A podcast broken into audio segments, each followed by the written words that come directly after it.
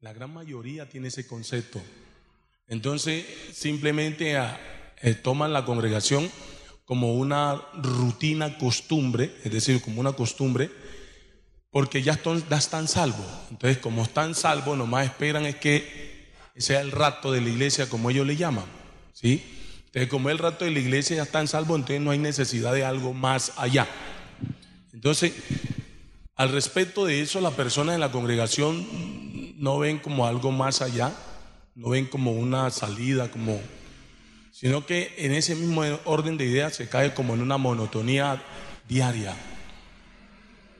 O sea, cada servicio le parece lo mismo, lo mismo, lo mismo. Entonces, en ese orden de ideas, mucha gente han pasado años, años asistiendo a congregaciones, y no le hablo de años de tres, de dos, ni de cinco, le hablo de diez para arriba. 15, 20, y aquí hay personas que deben de tener más de 20 años asistiendo a una congregación. Pero los 20 años que llevan asistiendo a una congregación, como no han visto en sí ellos qué es lo que es el asistir a una congregación, qué el efecto que causa, entonces pasa el tiempo, pasa el tiempo y no hay algo más, no hay nada nuevo más. Entonces siempre sigue siendo lo mismo. Entonces esta congregación no puede caer en eso. ¿Me lo estoy a entender? No puede caer en eso.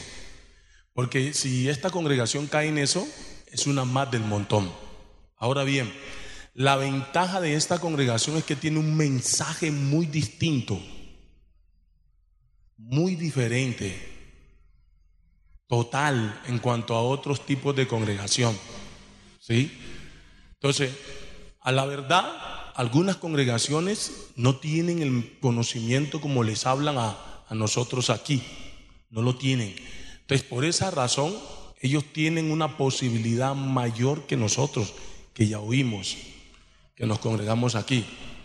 Entonces, si yo escucho, no puedo caer en lo mismo, sino que el día a día para mí tiene que ser algo nuevo en mi personalidad como tal.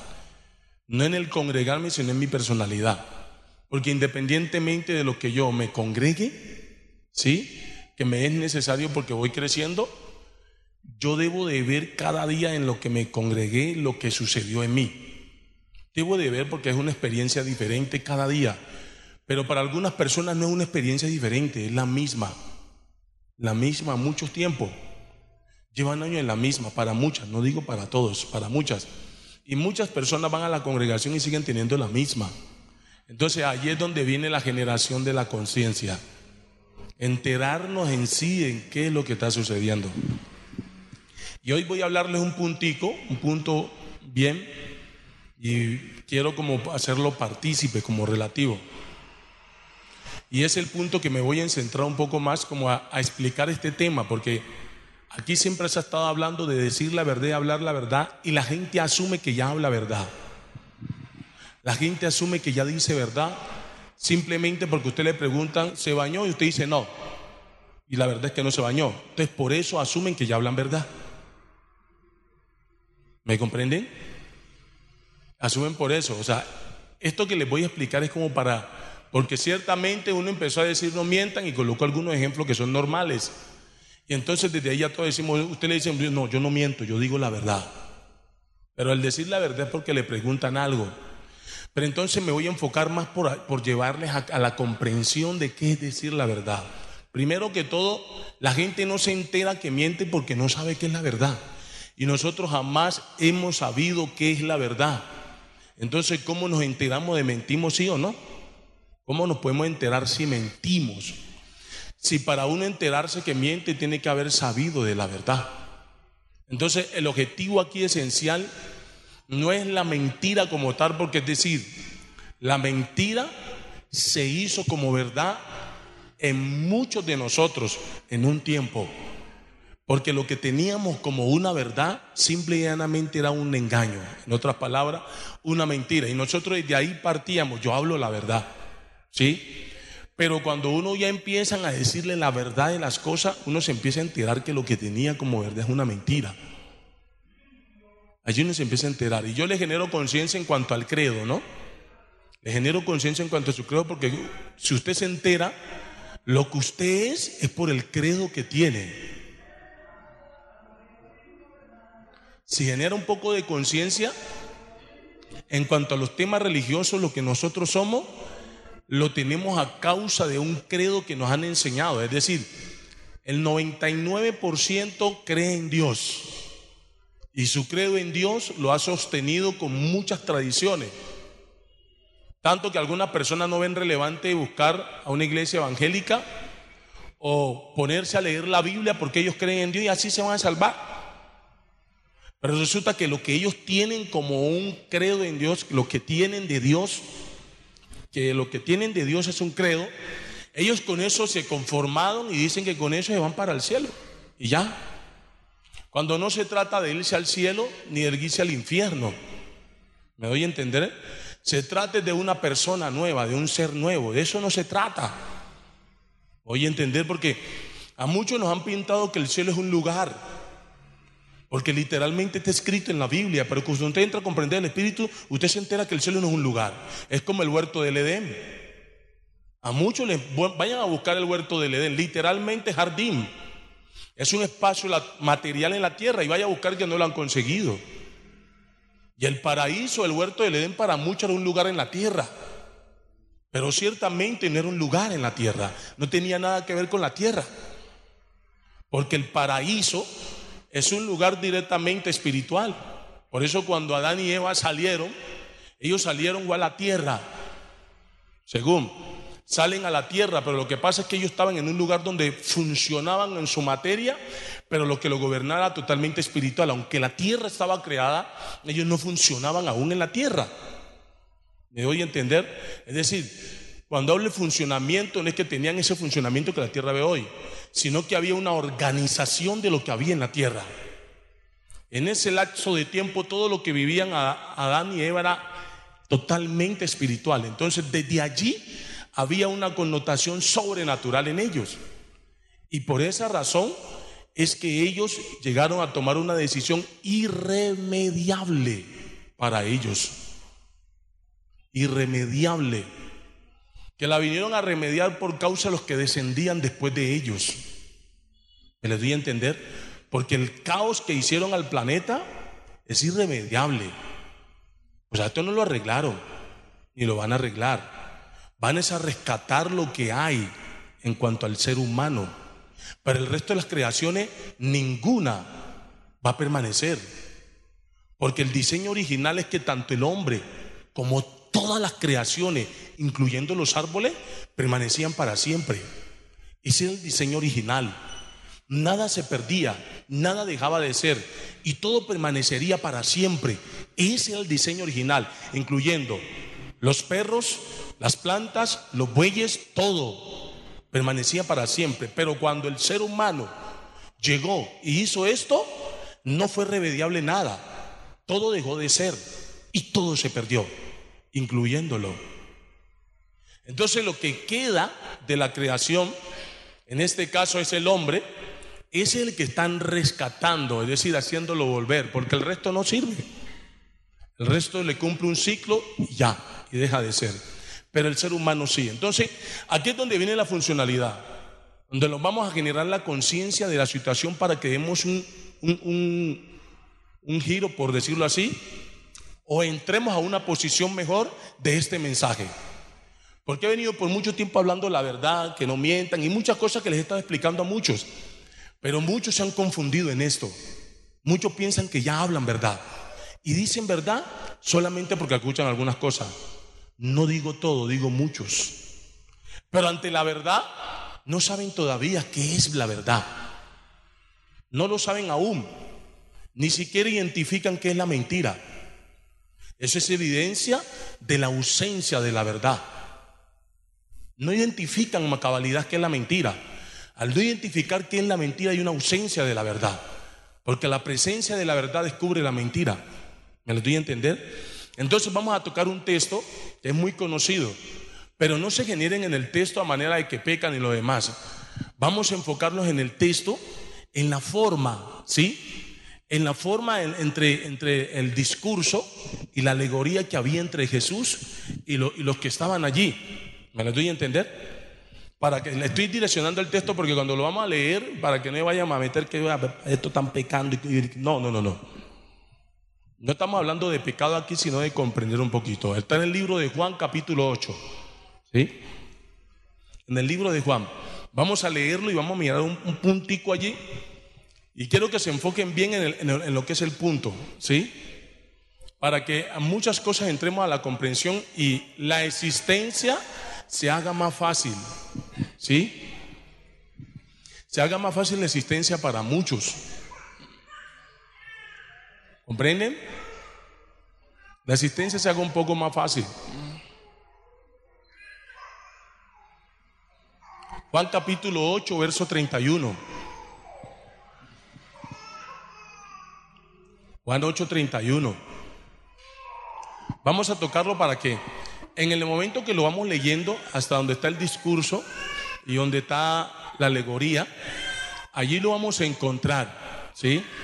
Vamos a encontrar lo que sucedía mientras Jesús hablaba con los con los que estaban allí que supuestamente eran de Dios, ¿sí? Y en lo que Jesús le hacía comprender. ¿Me comprenden? ¿Me ayuda? ¿Sí, su merced? ¿Sí? ¿Sí? ¿Le ayuda? Que alguien le ayude. Alguien le ayuda, ¿sí? Vea, ahí viene alguien que le va a ayudar. Tranquila. Eso. Muy bien, esa mamá, vea. Dicho, Déjela que ella ya, allá ya puede con ella. Allá la calma. ¿Yo? Bien. Dice la escritura de la siguiente manera. El verso 31 dice así. La verdad os hace libre. ¿Me oye entender? Pero vamos a comprender a a qué se refería nuestro Dios cuando les quería explicar a ellos. ¿Sí? Vamos a comprenderlo bien. ¿Sí? Para que al mismo tiempo se nos generemos conciencia un poco. ¿Sí? Dice la palabra. Entonces Jesús dijo a los judíos que habían creído en él: Si vosotros permanecéis en mi palabra, seréis verdaderamente mis discípulos. Ese, ese término permanecer, solo eso hacía un cambio. Solo eso hacía un cambio. Y conoceréis la verdad y la verdad os hará libre. Le respondieron los judíos, o sea, que habían creído pues que Jesús venía de Dios. Linaje de Abraham somos y jamás hemos sido esclavos de nadie. ¿Cómo dices tú ser libre? Jesús le respondió, de cierto, de cierto os digo, que todo aquel que hace pecado, esclavo es del pecado. Y el esclavo no queda en la casa para siempre, el Hijo sí queda para siempre. Así que si el Hijo os libertare, seréis verdaderamente libres. Sé que sois descendientes de Abraham, pero procuráis matarme porque mis palabras no hayan cabida en vosotros. Yo os hablo lo que he visto acerca del Padre, y vosotros hacéis lo que habéis oído acerca de vuestro Padre. Respondieron y le dijeron, nuestro Padre es Abraham. Jesús les dijo, si fuerais hijo de Abraham, las obras de Abraham haríais. Pero ahora procuráis matarme, a mí, hombre, que os hablo la verdad la cual he oído de Dios, ¿no hizo esto Abraham? Vosotros hacéis las obras de vuestro padre. Entonces le dijeron, nosotros no somos nacidos de fornicación. Un padre tenemos y es Dios. Váyanle colocando simplemente la, a la alegoría entre Jesús y ellos que se defendían. Ellos defendían lo que ellos tenían. Y era Dios que les quería cambiar la manera de que lo que ellos tenían. Sigamos leyendo. Jesús les respondió, Jesús entonces les digo, si vosotros, si vuestro Padre fuere Dios, ciertamente me amaríais, porque yo de Dios he venido y he visto y he venido, pues no he venido de mí mismo, sino que Él me envió. ¿Por qué no entendéis mi lenguaje? Porque no podéis escuchar mis palabras. Le dijo, ¿por qué no entendéis mi lenguaje?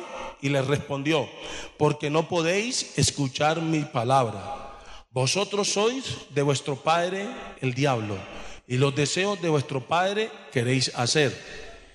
Él ha sido homicida desde el principio y no ha permanecido en la verdad, porque no hay verdad en él.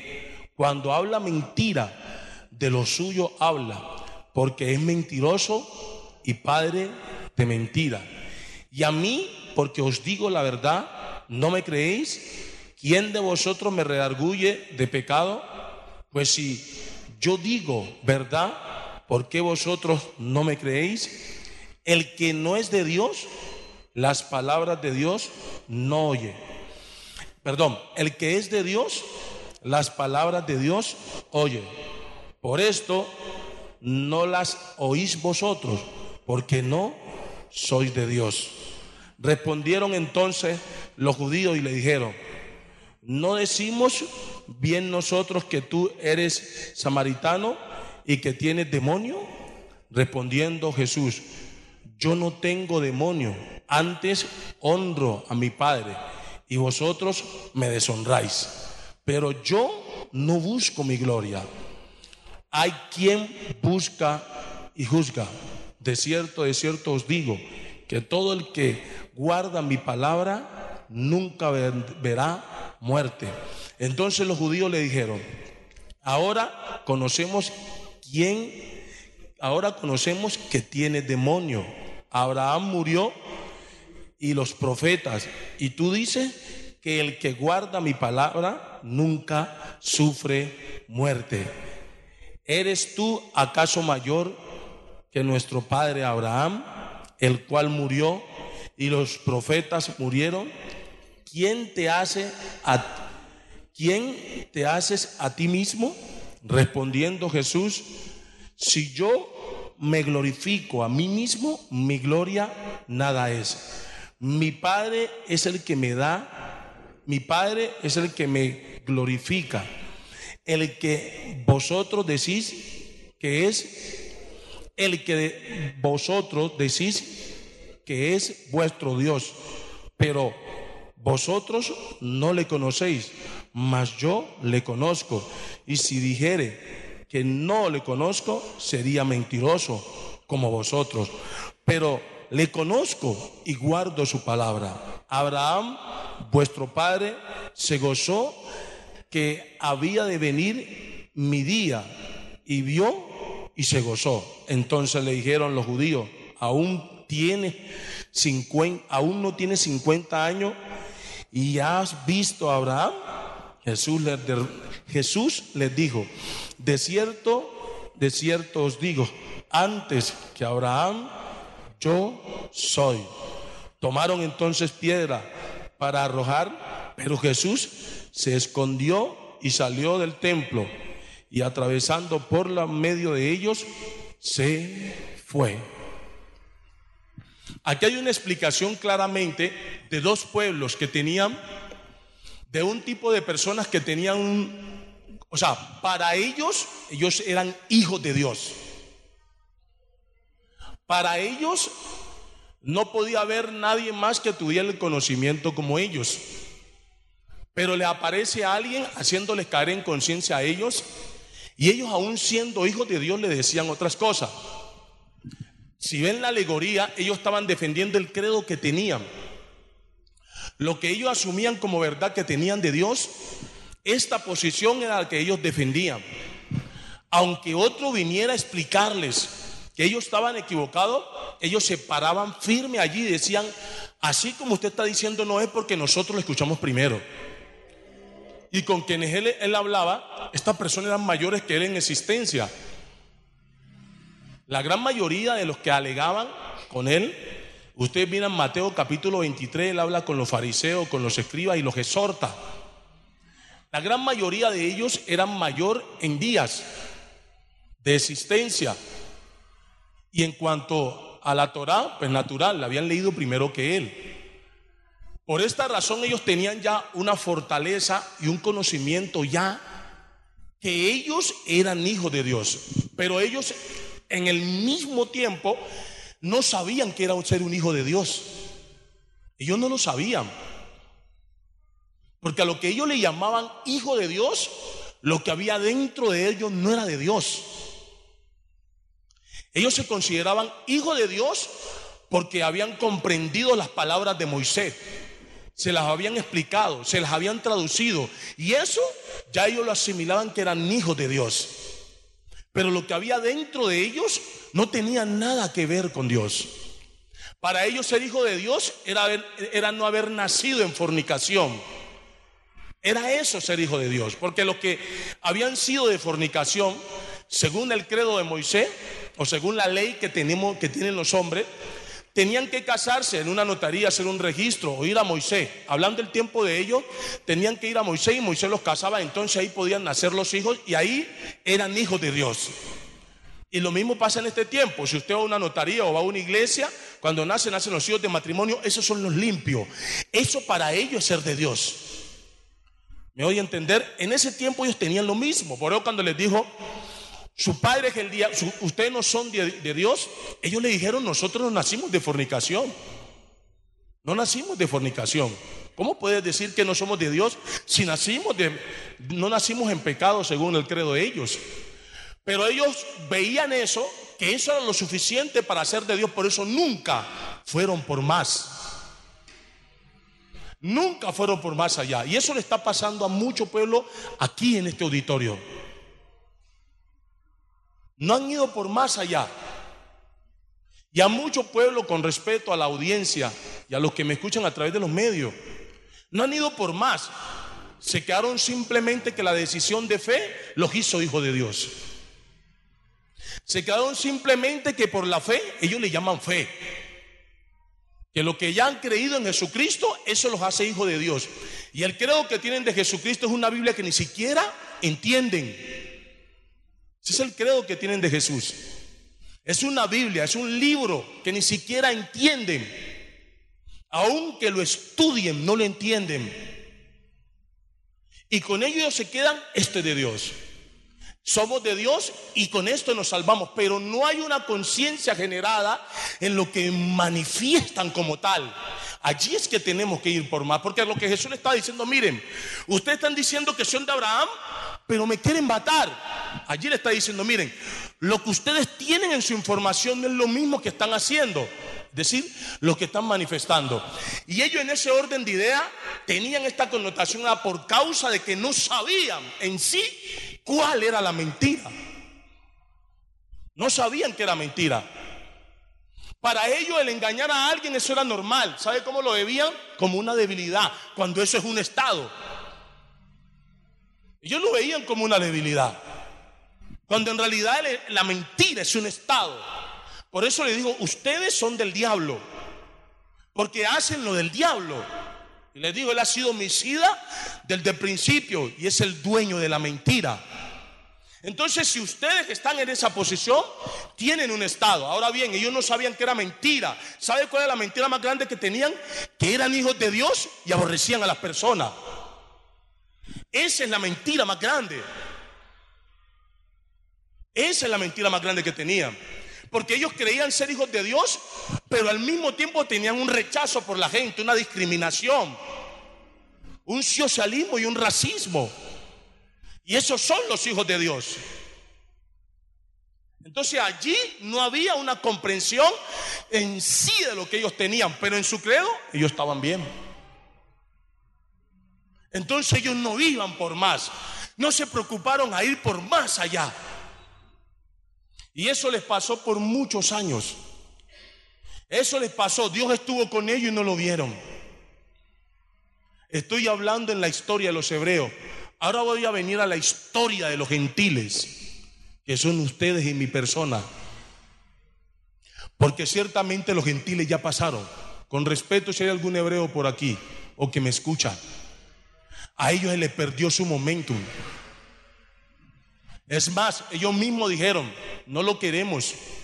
Les pasó lo mismo que cuando Moisés. Moisés los llevó a hablar con Dios directamente espiritual. Porque Dios le dijo, tráelos que yo me voy a comunicar con ellos, espiritual. Y ellos dijeron, no queremos. Y vino Dios a través de Jesús y también le dijeron, no lo queremos. Ya había un estado. Negación total a lo que era la verdad como tal. Esto le está sucediendo ahora. El tema de ellos pasó. Ellos si quieren entrar a Dios, tienen que aceptar este mensaje de Dios. Punto. No tienen más opción. Tienen que dejar de ser, en su creo, judíos. En su nacionalidad tienen que ser judíos. Pero en su creo no. En su creo tienen que ser cristianos. Y eso es lo duro para ellos. Porque ser cristiano es una blasfemia para los judíos. Es una blasfemia, es una ofensa a la Torá. Ser cristiano. Entonces esa es la condición que tienen. Ahora suelto a los judíos y vengo con los gentiles. Cuando digo los gentiles son naciones que no tienen nada que ver en cuanto a su biología con los hebreos. Primero porque los hebreos ustedes saben que son de Israel o los israelitas, como ustedes les quieran llamar. Lo que vemos aquí la mayoría, bueno, no sé si hay algún extranjero aquí que sea de otro lado, que no sea Colombia, Venezuela, aquí hay un extranjero, ¿cierto? ¿Cierto que sí? Igual, así sea de Venezuela, de Colombia, España, donde sea, es un gentil en cuanto al contexto de la historia bíblica. Ahora viene el momento con los gentiles. Los gentiles tienen esta oportunidad. En el tiempo de Jesús los hebreos dijeron no, ¿sí? Los gentiles dijeron sí quedemos. Entonces pasó el favor de Dios para con la gente que no era hebreo. Es decir, en ese tiempo estaban los griegos, en el tiempo de Jesús los que más sabían eran griegos y estaban los romanos.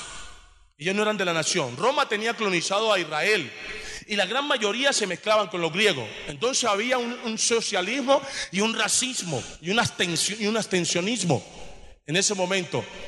En otra palabra, hoy en día nosotros nos llamamos gentiles por causa de los griegos, porque no somos de la nación hebrea. Es por eso.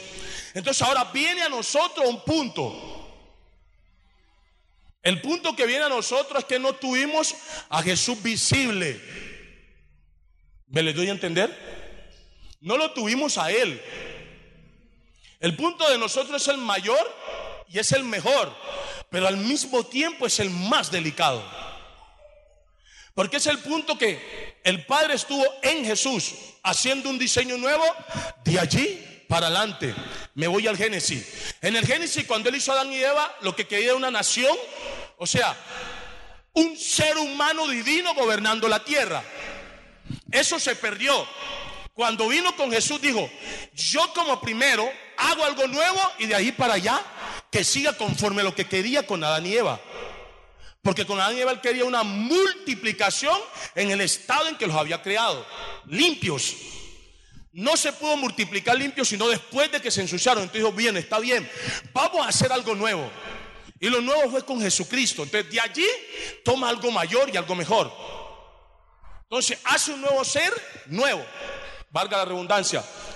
Y este ser, después de que él finaliza, que es lo que ustedes todos conocen, el Calvario, la cruz y la muerte que le llaman allá en la cruz del Calvario, que él dijo, consumado es, allí termina el proceso.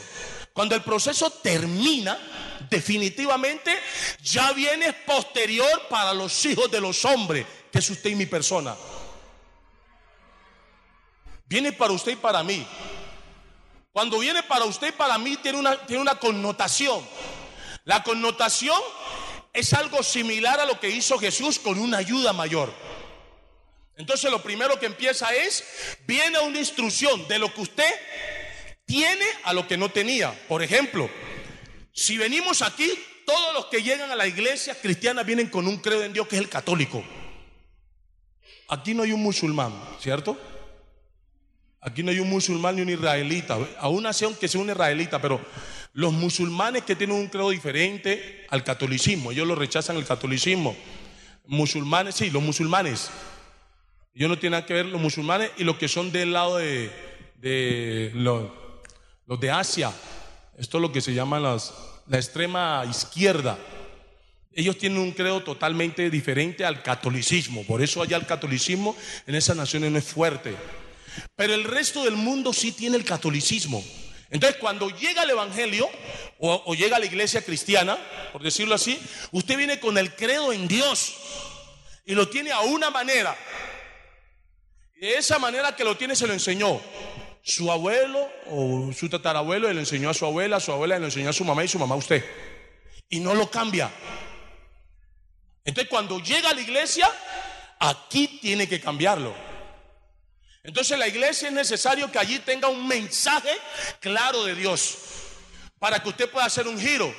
Si no tiene ese mensaje claro de Dios, simplemente lo que hacen es acomodarle lo que usted trae y siguen la misma.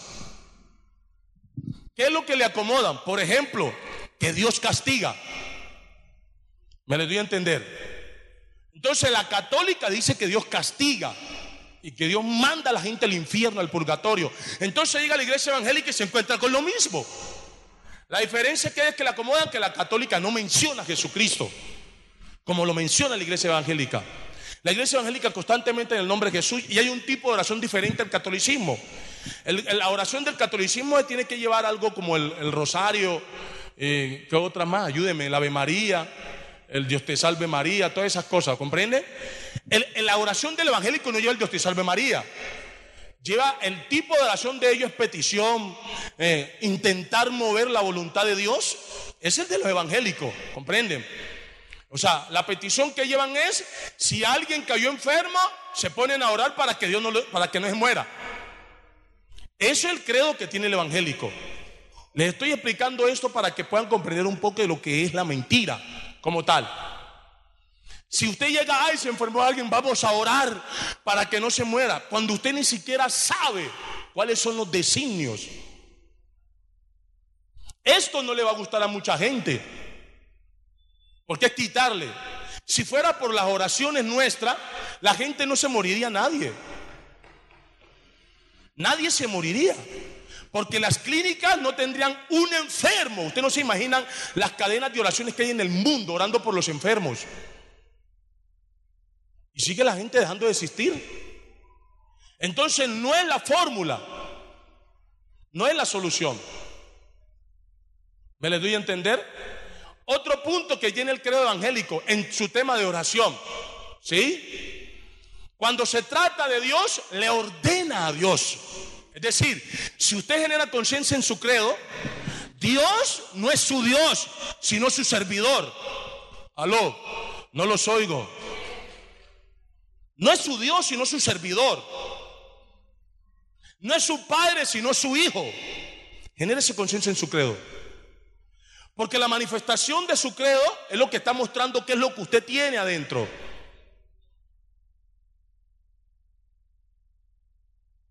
Por eso es que no hay un cambio. Por eso es que no saben qué es la humildad. No tienen idea de eso. No saben qué es la mansedumbre, es por eso. Y no son solamente ustedes aquí. Acuérdense que hay medios.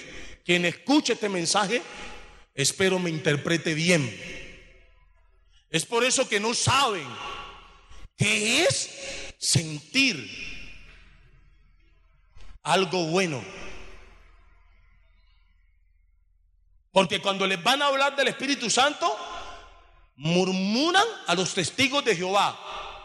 Ellos por lo menos en su teología que ellos tienen, dicen que el Espíritu Santo es una fuerza activa. Y para ellos ni Jesús ni el Espíritu Santo es relevante, solo Jehová.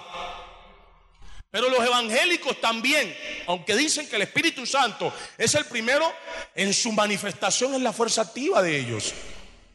El Espíritu Santo para ellos es el poder de Dios. Es la unción de Dios. Estoy hablándoles del credo evangélico. El Espíritu Santo es la unción de Dios. Cuando se expresan al Espíritu Santo le dicen, muévete ahora, hazlo ahora. Espíritu Santo, glorifícate. Si ustedes miran lo que tienen en su texto de, oración, está completamente fuera de contexto en lo que es la verdad. Está descontextualizado en lo que es la verdad. Y estoy hablando con ustedes que escuchan este mensaje todo el tiempo. Porque algunos aún no se han generado conciencia de eso. Ustedes que están oyendo, digan la verdad. Nada más un medio de expresión de oración manifiesta lo que tienen adentro. Todavía es un credo. Espíritu Santo, tú eres todo lo que tengo. Cuando en realidad no es así. No es así. En su credo es todo lo que tiene, pero en la verdad no. Entonces ahí es donde tenemos que generar la conciencia para que la, verdad haya cabida en mí. ¿Cuál es la conciencia que me tengo que generar? Estoy equivocado. Estoy equivocado. ¿Por qué estoy equivocado? Hombre, me lo están haciendo entender. Busco a Dios por una conveniencia, mas no por la necesidad que tiene mi alma. Dios se les ha convertido en el solucionador de problemas materiales cuando no han comprendido que a Dios no le importa la materia, sino su alma. La prioridad de Dios no es la tierra, la prioridad de Dios es usted. Pero a usted le preocupa más lo de la tierra, hermano. Entonces, ¿qué hacemos? ¿Cómo que qué hacemos? Eso es necesario, pero no indispensable. Es más, eso lo añaden. Usted para tener cosas materiales necesita estar en la iglesia. Además, las tenía y no estaba en la iglesia. No los oigo. Las tenía y no estaba en la iglesia. Algunos llegan a la iglesia, tenían buen trabajo y ya no tienen lo que llaman, pues. Llegan a la iglesia y no tienen ningún buen trabajo. Lo que le llaman buen trabajo. En este punto es que tenemos que generar la conciencia para que no haya una discrepancia en lo que tiene que ver cuando le dicen verdad a usted y en cuanto a lo que usted quiere oír. Porque usted quiere oír lo mismo que tiene. Lo mismo que tiene. Eso quiere oír. Quiero oír lo mismo que tiene. Si usted tiene verdad, le gusta escucharla. Pero si está en la mentira, a usted le gusta escuchar lo que es mentira. Esa es la verdad. Esa es la verdad. Por eso cuando generamos conciencia de que el Espíritu Santo no es el solucionador de mis problemas, entonces mi léxico de oración tiene que cambiar. Tiene que cambiar. Lean la Biblia un poco y compréndanla. Hay un texto que dice en la misma Biblia que antes de que le pidan a Dios, Él ya sabe de qué cosas tiene necesidad usted y yo. Entonces, si Él ya lo sabe, se ha entendido. ¿Para qué le pide más? Pida lo que en realidad usted necesita, no lo que quiere. Porque usted quiere un empleo, quiere una mujer, quiere un marido, ¿sí? Quiere un carro, quiere una casa. Pero lo que necesita no es eso. Eso no es lo que usted necesita. Si Dios sabe de qué usted tiene necesidad antes de que le vaya a pedir, genérese la conciencia. Es Dios. Y Él ya sabe lo que necesito. Entonces alinee su deseo con la necesidad que tiene, que es la que Dios tiene presente. Es la que Él tiene presente lo que usted necesita, no lo que quiere, porque lo que quiere es producto de la caída, o sea, producto del desvío, o producto de que nos, de que nos fuimos de Dios. ¿Me le voy a entender? Esto nos va a ayudar un poco a ir comprendiendo que todavía hay mucho credo. Lo que le llaman fe es un credo. No es nada comparada a la fe, a, a lo que nosotros nos enseñaron como fe. No es nada comparada. Es más, ni siquiera sabemos qué es la fe. No la sabemos aún. Porque la fe, la fe como tal es un estado de limpieza. La gente para tener fe tienen que tener un pensamiento diferente. No pueden tener un pensamiento malo de alguien.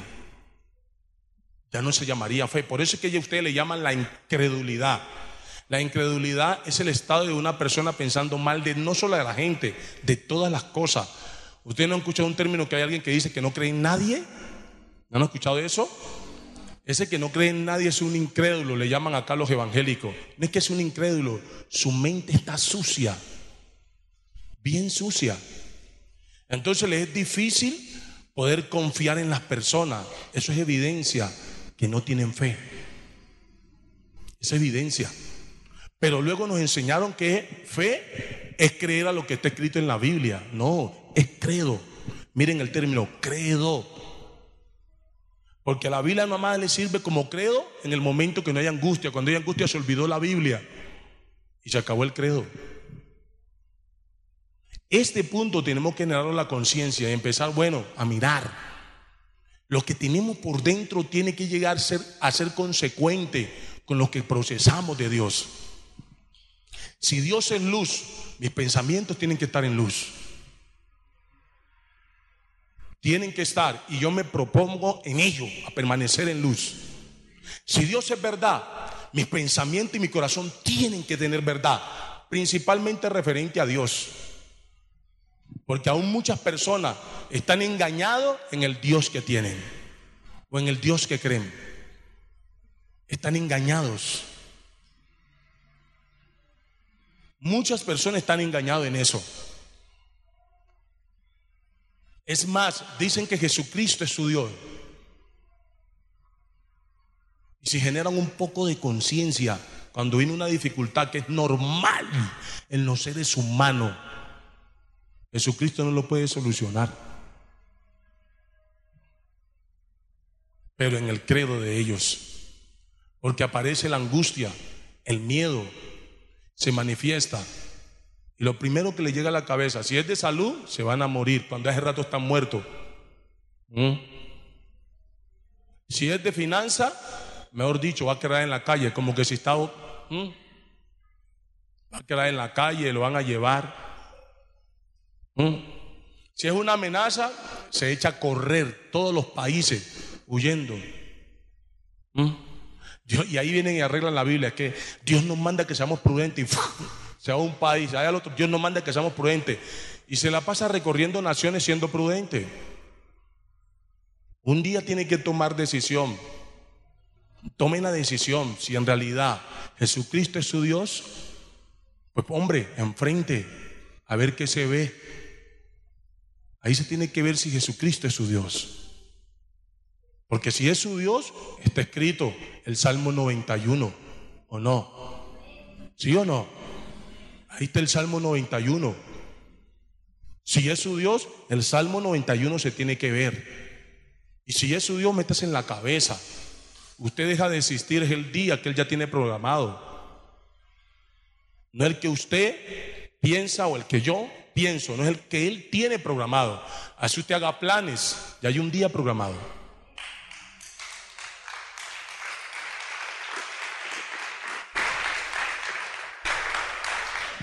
Entonces aquí vamos a trabajar, pueblo mío, en esto, ¿sí? Vamos a generarnos conciencia en sí qué es la verdad. ¿Qué es lo que yo tengo por verdad? ¿Simplemente una información o un estado o una condición? bueno, yo creo que me estoy dando a entender con las palabras más sencillas. O he, sido muy... ¿Sí? Pues porque a veces meto algún pedacito ahí bien cargado. ¿Sí? Este, es hora que, le, encontremos sentido a lo que tiene que ver el tema de Dios. Porque el pueblo lector de la Biblia no le encuentra sentido el tema que tenga que ver con Dios siempre y cuando no hay economía. Si no hay plata, no le encuentra sentido. Pero si hay plata, le encuentra sentido. ¿Qué es eso? ¿En dónde estamos? ¿Qué es lo que somos? ¿Mm? Ahí está el rico y Lázaro, ¿no? Es verdad. Le encuentra sentido cuando a usted todo le sale lo que uno considera bien. Si es un comerciante, así haya engañado y estafado, que los negocios le salgan bien. Ahí Dios está con él. ¿Sí o no? Y si está trabajando en una empresa, busque que le diga un buen trabajo, bien cargadito. Ahí se está bien. Y que le paguen cumplidamente, pues normal. Usted no necesita que yo esté con usted para que le paguen cumplidamente. No lo necesita. Eso ya está estipulado por Dios. Con el sudor de su frente usted gana el pan de cada día. La tierra tiene órdenes constitucionales referente a eso. Dios no tiene que manifestarse allí porque ya hace rato se manifestó. Si usted trabaja, la constitución dice que deben de pagarle. Y si no le pagan, usted demanda. Y, si, y con la demanda tienen que pagarle con todos los daños y prejuicios. ¿Me voy a entender? O sea, encerramos a Dios en las cosas materiales, cuando en realidad Dios no es materia, es espíritu. No hay que encerrarlo porque no podemos encerrarlo. Tenemos que enfocarnos en lo que a Dios se refiere. Él quiere hacer de nosotros un nuevo ser, un ser de verdad, un ser verdadero. Por lo que hoy en día, porque lo que hoy en día hay es como la neblina que está y en un momento no está. Es lo que hay hoy en día de los seres humanos. Pero lo que Dios quiere hacer no que es como la neblina, ¿me comprenden? Sino como Él, no Él, sino como Él, que permanecen para siempre. Y debería importarle, pueblo amado, porque las almas de los seres humanos, es decir, los seres humanos normalmente tienen un estado de tormento y se han acostumbrado en él por años. Es más, hay gente que en estos momentos están en las clínicas, en las últimas. Y ahí en las últimas los espíritus malos le atormentan. No el problema que tienen en el cuerpo, sino lo que les dicen a la mente. Los que les están hablando. Algunos los dejan tirados, los que ellos consideraban su familia, los dejan tirados en los hospitales. Me consta, yo vi eso. Tirado, usted vaya al departamental y encuentra gente tirada que no tiene familiares. Pero la verdad para ellos tenían familia, pero allá están solos. Vaya a la cárcel y verá. ¿Me voy a entender? Y ese estado que hay de tormento ya lo han aceptado así. Lo tienen así por años, por años, por años. Y viene y se les dice algo diferente para que salgan de ese estado y defienden lo que tienen sabiendo que le está yendo mal. entonces nos vamos a generar conciencia. ¿Sí o no? En lo poco que tenemos, generémonos conciencia. Y empecemos a mejorar eso. Empecémoslo a mejorar. Si usted considera que todavía no le ha llegado luz, no se engañe más. No diga que tiene luz cuando en realidad no sabe qué es la luz. La luz es el conocimiento de la verdad. Allí usted tiene luz. Y si ya lo tiene, bien. Entonces deje que se haga en el nombre de Jesús. ¿Sí? Porque nosotros, si ya estamos en la verdad, en, escuchen bien el término, en la verdad, no podemos andar más en tinieblas. Me expreso, no podemos andar engañando más, ni mintiéndole a la gente. No podemos estar pensando mal de los otros si supuestamente ya estamos en la verdad, somos de Dios. No podemos eso, es decir, eso no se puede manifestar en nosotros porque se supone que ya somos de Dios. Entonces, ¿por qué se manifiesta una pensadera tan horrible mal de la gente? Hablan de alguien y dice que el ser humano es malo, es como gente que no, fueran, no tuvieran entendimiento. Y se supone que ya tienen la verdad. Cuando le dicen malo al ser humano, le están diciendo malo a Dios.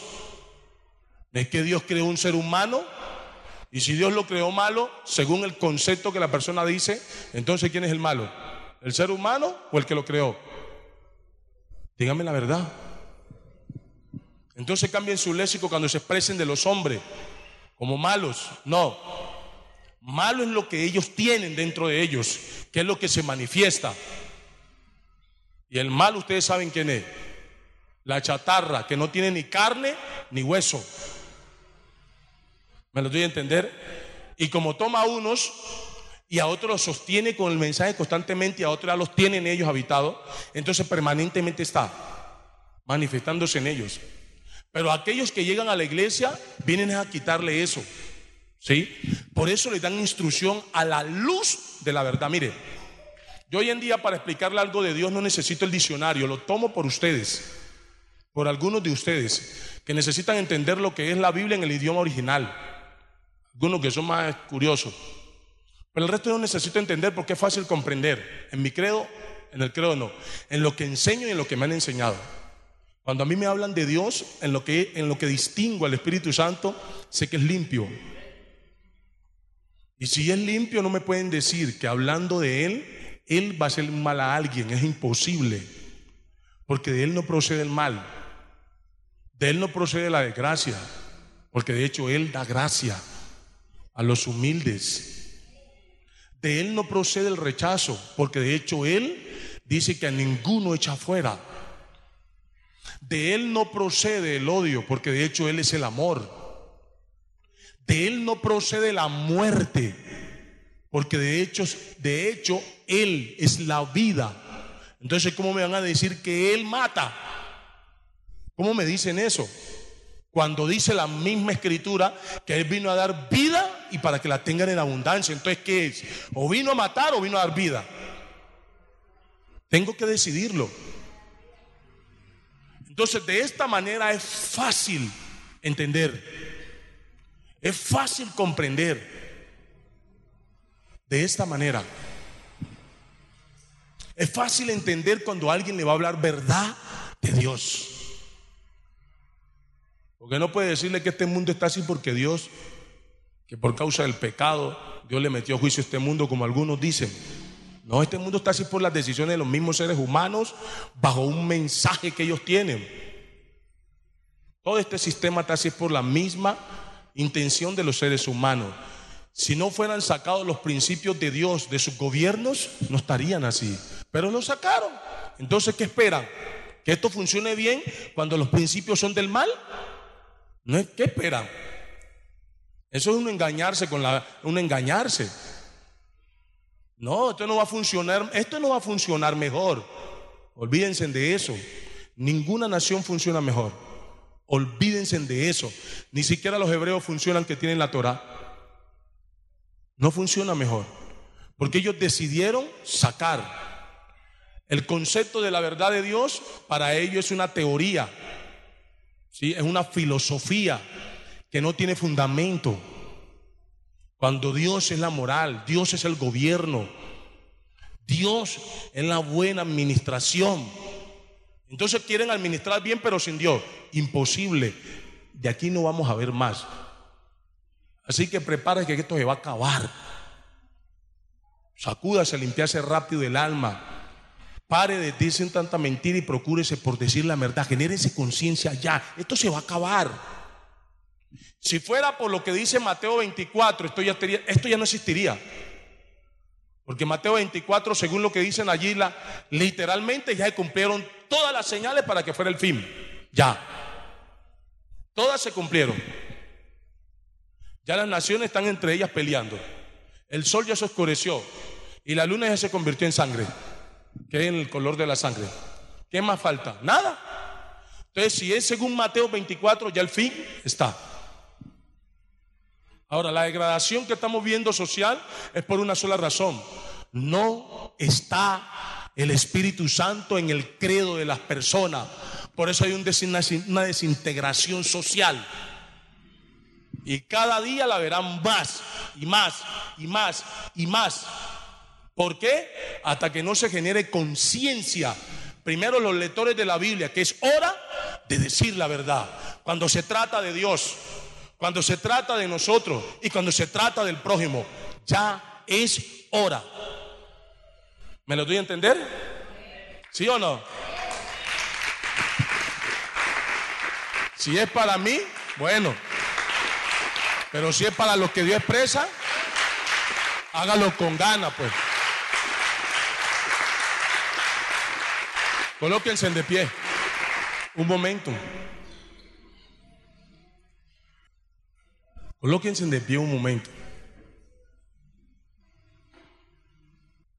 Si usted es la persona que, bueno, ha ido avanzando, pues, porque sé que todavía, sé que, sé que, sé, yo comprendo, yo sé, ahora estoy más enfocado en que entiendan ese principio, porque mucho tiempo he estado hablando lo mismo, en diferentes maneras, diferentes formas, pero la manifestación es escasa. Entonces veo que no ha llegado. El que no haya llegado es porque no está claro lo que se dice o lo que se recesiona. De las dos cosas es una. Porque si lo que se recesiona llega con claridad, Entonces la persona tiene que tomar una decisión, pero yo aquí veo gente que quiere. Veo gente que quiere, sí, que la mete. Entonces me voy a enfocar porque comprenda en sí cuál es el tema. ¿Me voy a entender? Ahora bien, en lo que usted pudo escuchar, si usted tiene una dificultad, este lazo que vamos a tener de oración, no le vamos a dar órdenes a Dios, hermano. De entrada les digo para que no vayan a confundir conmigo. Ni me vayan a pensar que yo les voy a mencionar a demonios, porque no necesito eso. ¿Comprenden? No, yo no les voy a mencionar a diablo aquí.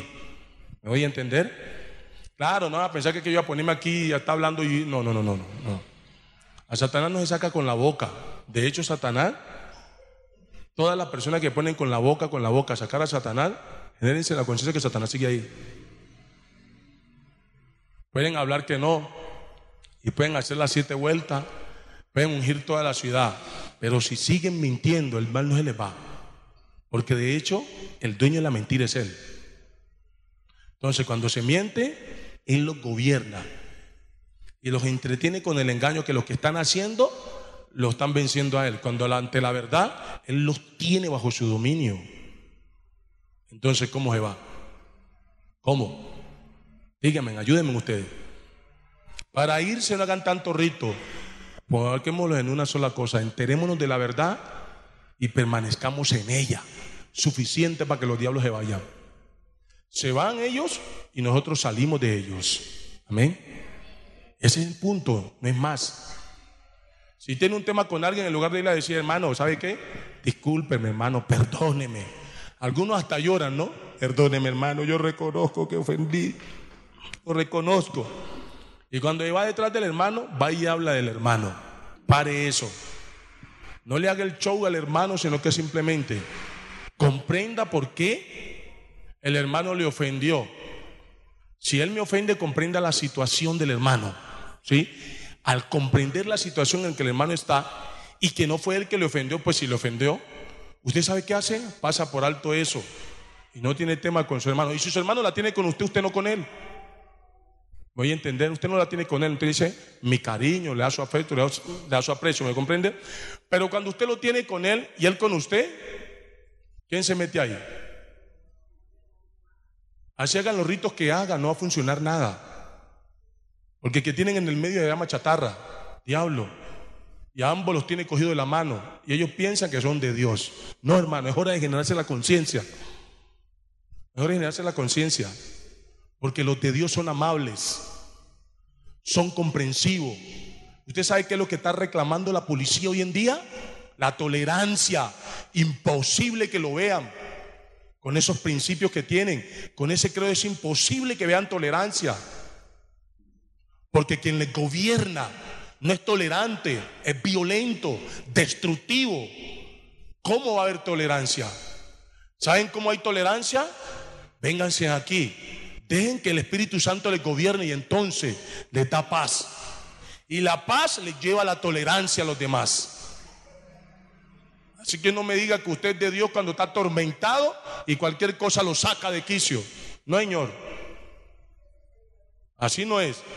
Es más, la paz sobrepasa todo entendimiento. Por eso es que les expresó para literalmente, mi paz os dejo y mi paz os doy.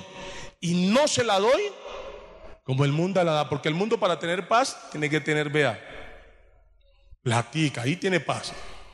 Así no puede dormir, pero está tranquilo según él. Sí, así anda asustado con tanta plata que tiene, pero según él está tranquilo, eso no es paz.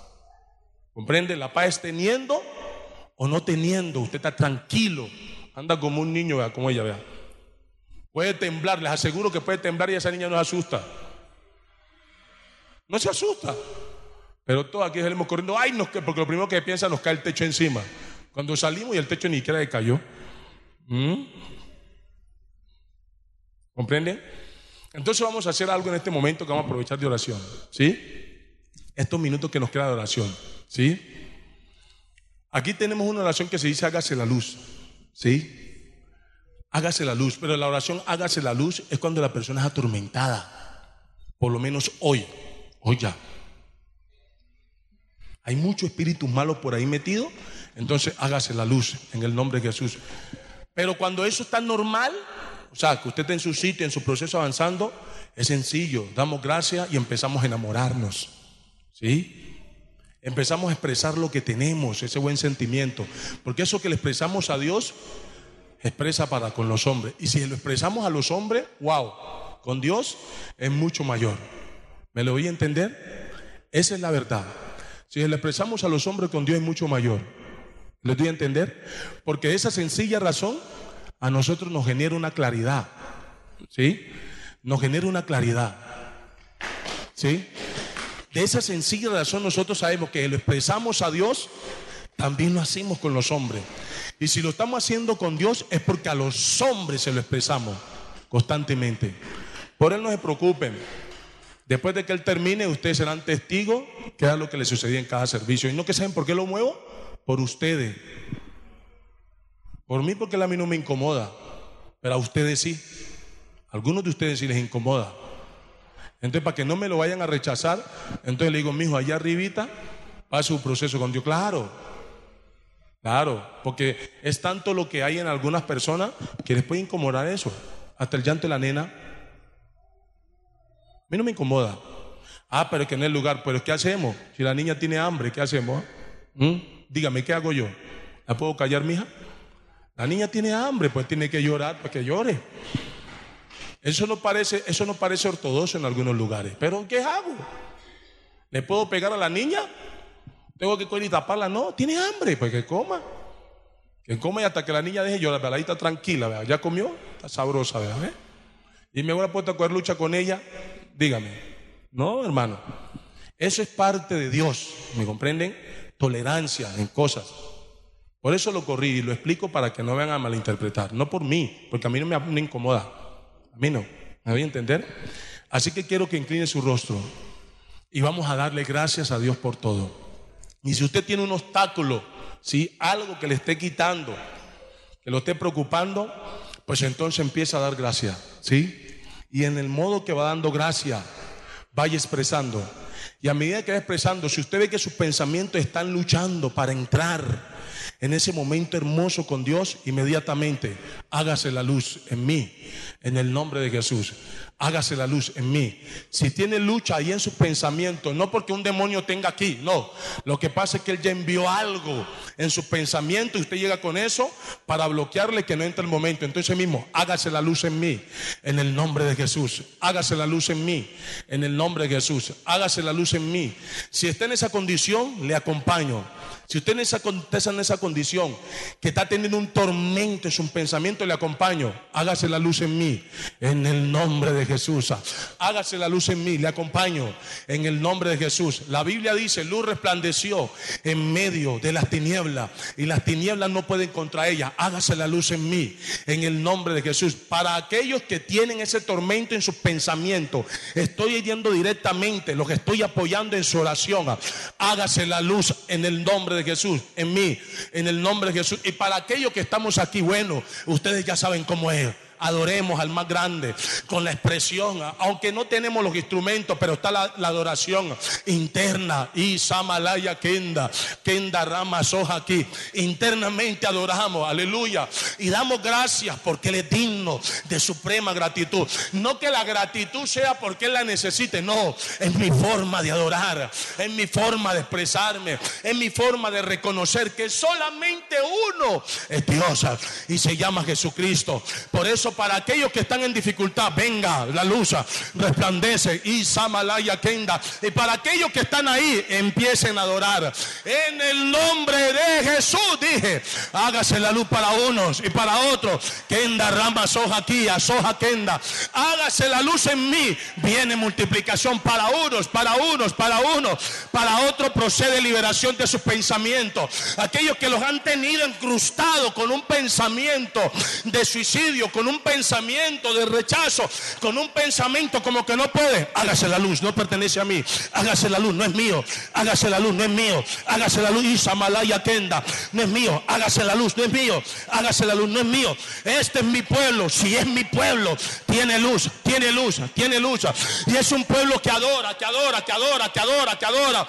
Es un pueblo que alaba, que alaba. Es un pueblo que alaba y entra en esta atmósfera. Y Samalaya Tenda, entra en esta atmósfera, entra en esta atmósfera. Ay, Samalaya Tenda, entra en esta atmósfera, esa atmósfera divina. Oh, Donde yo puedo regocijarme. Me saco de una vez todo lo que impedía y entro. Ah, ah, ah, so, so, so. Y Samalaya Kenda. Entro y permita, permita que resplandezca. Permita resplandecer, resplandece, resplandece. Y donde quiera que vaya, usted ven luz.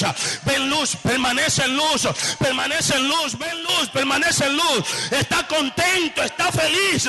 No importa lo que sea. Usted siempre alaba, siempre adora. Siempre tiene una expresión amable. Ay, ay, ay, ay, ay. Y Samalaya Kenda, mi armadora. Ay, ay, ay. Toto Kenda soja, mi almadora. Mi alma alaba.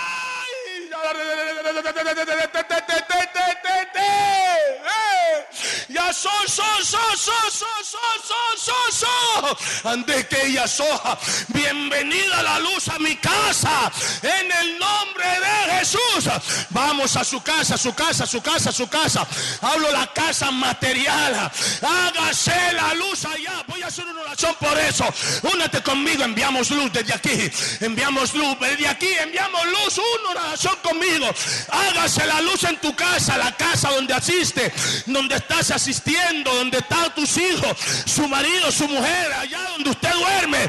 Bienvenida a la luz. Asoja, asoja, asoja. Bienvenida a la luz desde aquí, desde aquí, desde aquí. Bienvenida a la luz. Ese lugar tiene que estar en luz, en luz, en luz, en luz, en luz. Tiene que ser un lugar de paz. Porque hay uno que está en un proceso para pertenecer a Dios.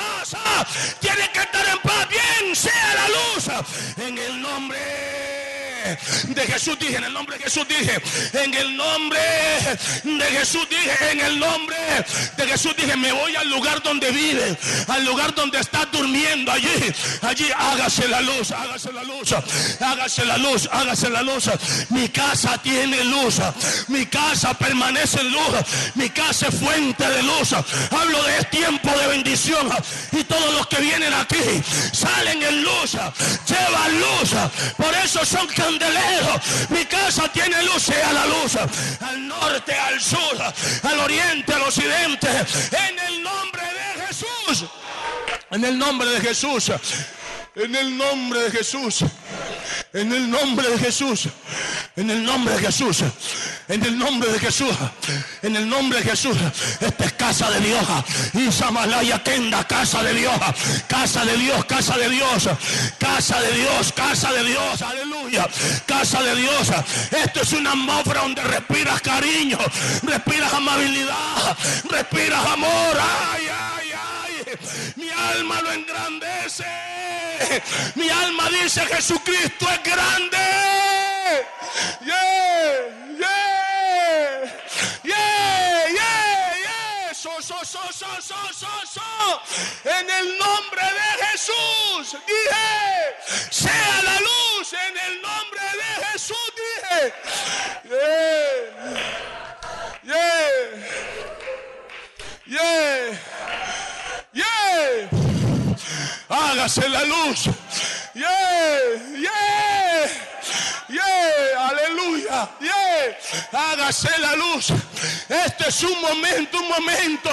Vamos a hacerlo como debe de ser. Mi corazón se abre para adorarle. Mi corazón se abre para exaltarle. Hágase la luz, dije. Hágase la luz en mi pueblo, aún los que están presentes y los que no pudieron llegar. Sea la luz con ellos. Enviamos luz con ellos en el nombre de Jesús. Dije, dije de Jesús. Dije de Jesús. Dije de Jesús. Dije de Jesús. Dije de Jesús. Dije de Jesús. Si en mi pueblo hay aflicción en el cuerpo, si hay, si hay aflicción en el cuerpo en mi pueblo, hablo en el cuerpo. Si hay un problema que lo malo puso en el cuerpo, hágase la luz, hágase la luz, hágase la luz, hágase la luz. Y si en el alma hay dificultad, adoramos, ay, soja, soja, soja, adoramos, adoramos. Bien, bien, bien, bien. Luz ha resplandecido aquí. Luz, luz, luz, luz. Esta es una casa de luz, de luz, de luz, de luz. Si no estás en esa condición, permítete, permítete enterarte de qué es lo que tienes por Dios. Permítete enterarte de qué es lo que tienes por Dios. Este es un lugar para adorar, para adorar, para adorar, para nosotros deleitarnos, porque no venimos simplemente a pedirle a Dios, no venimos por lo más a disfrutarle, a disfrutarle, a disfrutarle, a disfrutarle, a disfrutarle, a disfrutarle, a disfrutarle, a disfrutarle. Y Samalaya, anda ramas, hojas hoy, en el nombre de Jesús, a disfrutarle, a disfrutarle. Queremos aquí permanentemente al Espíritu Santo en nosotros. Ay, Samalaya, esa es la visión de esta congregación. Dios en nosotros, Dios en nosotros, permanente en su manifestación, para su misma gloria, para su misma manifestación, para su mismo beneficio, para su mismo honor. Es Dios, es Dios, es Dios el que manda todo. En el nombre de Jesús. En el nombre de Jesús. En el nombre de Jesús. En el nombre de Jesús. En el nombre de Jesús. En el nombre de Jesús. En el nombre de Jesús. En el nombre de Jesús, bien, bien, aquellos que no están allí con tormentos, pero sí podemos adorar. Hay una canción en el nombre de Jesús, en el nombre de Jesús, en el nombre de Jesús, en el nombre de Jesús, en el nombre de Jesús, en el nombre de Jesús, en el nombre de Jesús, ay, ay, ay, ay, en el nombre de Jesús, aleluya, en el nombre de Jesús, en el nombre de Jesús, ay, ay, te adoramos, te amamos, te amamos aquí. Sí, nosotros somos los que te amamos. Te amamos aquí, maravilloso, maravilloso. Te amamos aquí, te amamos. Es un deleite, es un es un deleite, es un deleite, es un deleite, es un deleite. Mi alma alaba, alaba, alaba, alaba, alaba, alaba.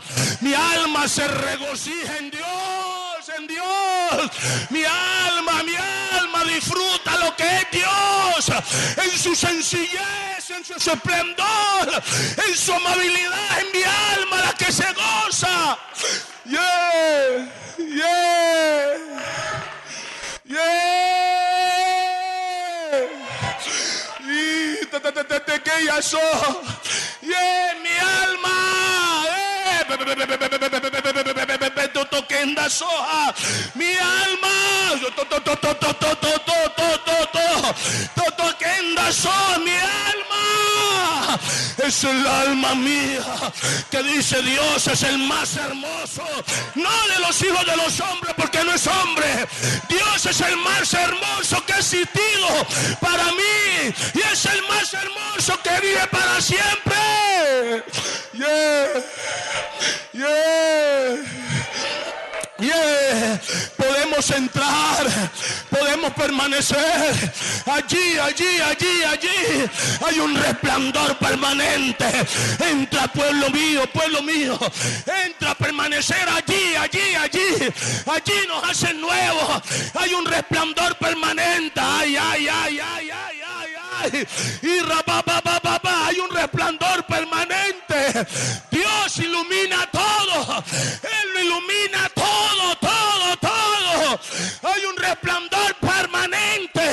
Allí no hay tristeza, allí no hay amargura, allí no hay dolor, aunque hayan circunstancias, allí no hay aflicción. No, no, no, no, no. Ahí lo que es aflicción es gozo. Por lo tanto, no es aflicción.